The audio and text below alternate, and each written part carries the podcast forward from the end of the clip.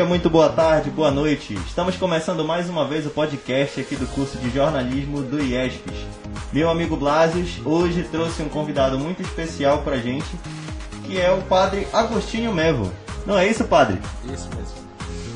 Boa tarde, eu sou o padre Agostinho Mevo. Exatamente. Blasius, você gostaria de também começar aqui suas palavras para a gente começar nosso, nosso podcast? E aí, boa tarde galera, mais uma vez estamos aqui para é, podcast.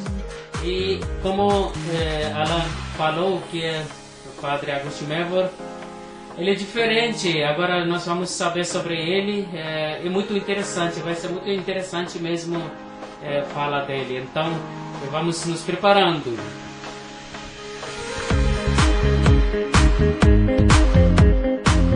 É isso aí, voltamos, voltamos e já estamos aqui com o padre Agostinho Mevor para ele contar um pouquinho de como é que é aí essa saga dos missionários, do padre, é, do, de, de como é, essa, essa vida é, em prol é, da palavra, das missões de Deus, é, como é que se dá, como é que começa essa, essa missão, é, essa, essa vontade, né, essa decisão de, de querer servir é, a, não somente a, Deus, mas a todos em, em, no geral, não é, Padre?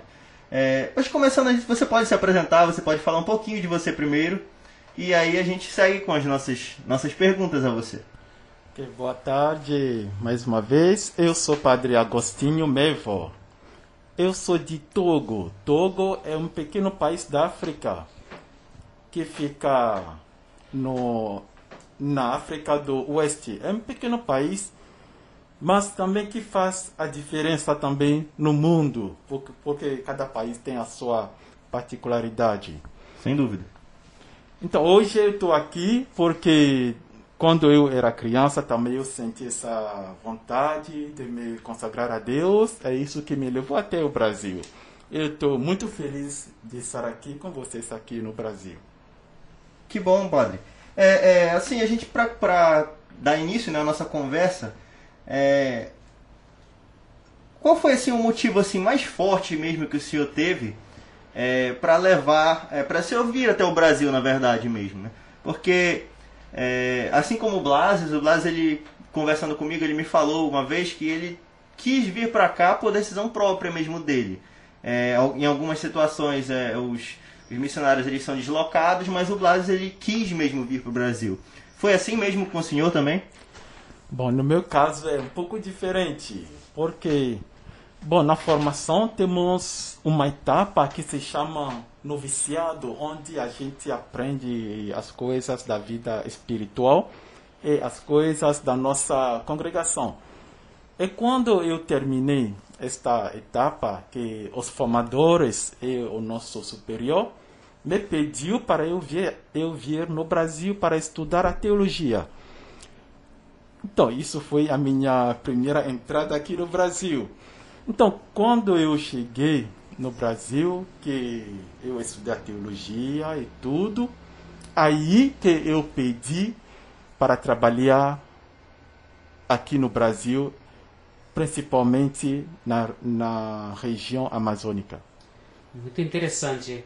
Padre, é, eu também sou estrangeiro e indiano, né? É, quando eu cheguei aqui em Santarém, eu tinha muitas coisas assim, eu olhava e achava interessante. Queria perguntar também quando é, o senhor chegou aqui na nossa região, a região amazônica, né? É, quais as coisas assim interessantes, o que o senhor achou diferente, ou seja, umas coisas diferentes do, do seu país? Bom, uma coisa que me que chamou a minha atenção aqui em Satarém foi a acolhida do povo. O povo aqui é bem simples, bem acolhedor, e você pode se aproximar de qualquer um para perguntar e vão te acompanhar e levar até o lugar. Isso faz uma diferença muito grande no Brasil, se comparar a região norte e a região sul.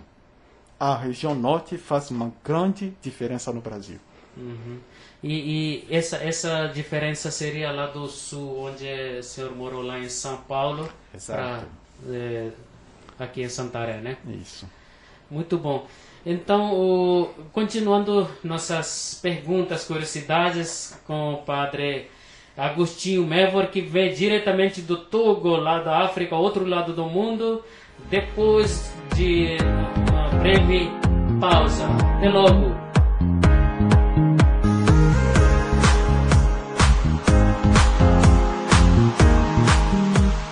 Volta, estamos de volta aqui com o Padre Agostinho Mevor, com meu amigo Blasius. É, e continuando a nossa, nossa entrevista aqui com o padre, é, padre, é, assim, assim o senhor passando a sua visão é, é, como padre, né? É, a gente gostaria de saber, na formação de um padre, existe assim, uma preparação especial antes de, de se tornar um missionário ou até mesmo um padre? como é que funciona exatamente isso na, na no Verbo Divino? Bom, toda formação é uma preparação para a missão. Não tem uma formação específica para dizer que eh, esse tipo de formação é para missionários. Não. No Verbo Divino, quando eh, o aluno ou o candidato entra no seminário, ele já vai começar a se preparar para ir para a missão é 12 anos de formação, mas para alguns é 10 anos. Mas todo esse, esses anos ajuda a gente a se preparar para ir para todos os lugares. Não tem um lugar para dizer que não, esse tipo de formação é para tal lugar. Não a gente é preparado para enfrentar as dificuldades nas missões, mas também para receber elogios e alegrias também nas missões. Muito bom, muito bom, padre. É, meu amigo Blasius, o que você gostaria de perguntar para ele? É, sobre é, essa formação mesmo, então, durante 12 anos, quais são etapas que é, tem assim para é, ser um padre, ou seja, um irmão, né, missionário? Ok, para bom, 12 anos de, de formação é muito, né? Mas para a gente não parece, porque quando entrar, e o tempo vai, vai, vai, não se percebe. Então, antes de começar a formação, tem uma etapa que se chama propodético. Ali é, é um ano de formação. Depois entra na filosofia para alguns países é três anos de filosofia. Aí vai receber o diploma para poder continuar a formação. Aí depois da filosofia, três anos, vai fazer um ano ou dois anos de noviciado. Vai depender da capacidade da pessoa e depende também das regiões. Depois disso, que vai professar os primeiros votos, que são votos de castidade, obediência e pobreza. Depois disso, que vai continuar a formação na teologia. A formação na teologia é quatro anos. Mas durante esses anos vai ter que quebrar a formação para fazer dois ou três anos de PFT. PFT é uma, um tipo de estágio que os candidatos fazem fora do Brasil ou dentro do Brasil. É dois ou três anos. Depende eh, do que o aluno quer aprender lá. Aí depois disso que vai para diaconato, um ano depois vai ser ordenado como padre. Para os irmãos, depois dos primeiros votos, tem alguns que estudam a teologia ou outra disciplina para ter uma carteira que vai ajudar eles, ou melhor, permitir para que eles trabalhem também. Ou depois disso, eles vão fazer uma formação específica como irmãos. Os irmãos na congregação do Verbo Divino, que é a nossa, são importantíssimos, importantíssimos. porque ajudam eh, a congregação a crescer. Sem os irmãos, a congregação nunca vai para frente. Por isso que os irmãos e os padres caminham sempre juntos. É, muito bom, muito bom, é, Padre Agostinho. E Blas, até agora uma pergunta para ti. Eu fiquei curioso aqui com o que o padre falou. É, ele falou que alguns irmãos eles podem se é, é, é, como se pudessem se especializar, né, em alguma outra área. No teu caso, Blas, como é que foi esse processo aí da, da escolha? Tu depois que tu fez teus votos, tu quis se especializar em alguma área ou tu quis só seguir mesmo é, é, na carreira do missionário? Como é que foi? Bom, é, durante formação mesmo, os formadores observam como a gente está interessado em alguma área. Então, desde o início eu estava muito interessado nessa área de gráfica, comunicação. Naquela época, no ano 2000, que estava chegando o Windows, né, XP, eu já estava fazendo alguma coisa. Então, eles estavam percebendo que estava interessado nessa área. Aí eles me mandaram, ou seja, é, perguntaram se eu queria estudar sobre a gráfica. Então eu fiz dois anos de formação na gráfica. E agora, depois do tempo, né, estou trabalhando aqui, eu pedi mais uma formação, ou seja, o que estou estudando agora, jornalismo, para ajudar na congregação é, na área de comunicação. Então, outros irmãos, como nós temos o irmão Carlos, ele é doutor, na, eh, na história e ele é professor lá em Belém. E outros irmãos, eh, cada irmão tem uma área que eles é especializados para trabalhar. Muito bom, muito bom. É, padre, assim, aqui uma, uma pergunta que, que inclusive o Blasius também participou da, na preparação dela, que a gente ficou meio, meio é, curioso, né, para saber é, o, o que, que a gente pode ali comparar entre um, um, padre, um missionário, um irmão e um civil, né? Uma pessoa assim que ele não, ele tá ali no mundo e não, é, é, não tem essa vivência com, com é, o mundo das missões, é, não tá tão, tão próximo assim de, de seguir na palavra, por assim dizer. Né? Seja, né? a pessoa. Isso, exatamente. O que, que, o que, que é mais fácil para um padre que para um civil seria difícil numa vida de missão como, como é a de um padre? Bom, o que é mais fácil para um padre é conhecer o povo, a comunidade, e como orientar o povo para chegar perto de Deus, para se unirem, para rezar juntos, é, para se desenvolver, seja na igreja ou na sociedade. Bom, isso é um pouco difícil para, para um leigo ou um civil nesse aspecto. O leigo não é treinado para isso, mas o padre e o irmão são treinados para isso.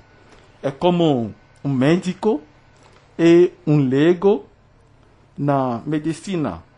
Bom, por exemplo, eu, padre, eu, eu não posso cuidar das pessoas como os médicos fa fazem.